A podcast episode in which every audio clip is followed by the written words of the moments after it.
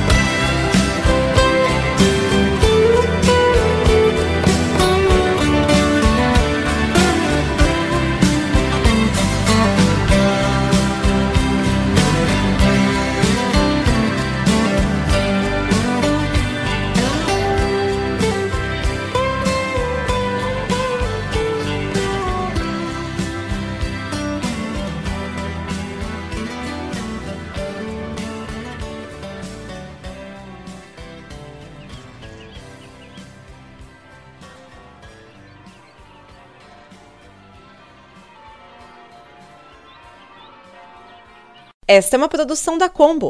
Confira todo o conteúdo do amanhã em nosso site comboconteúdo.com.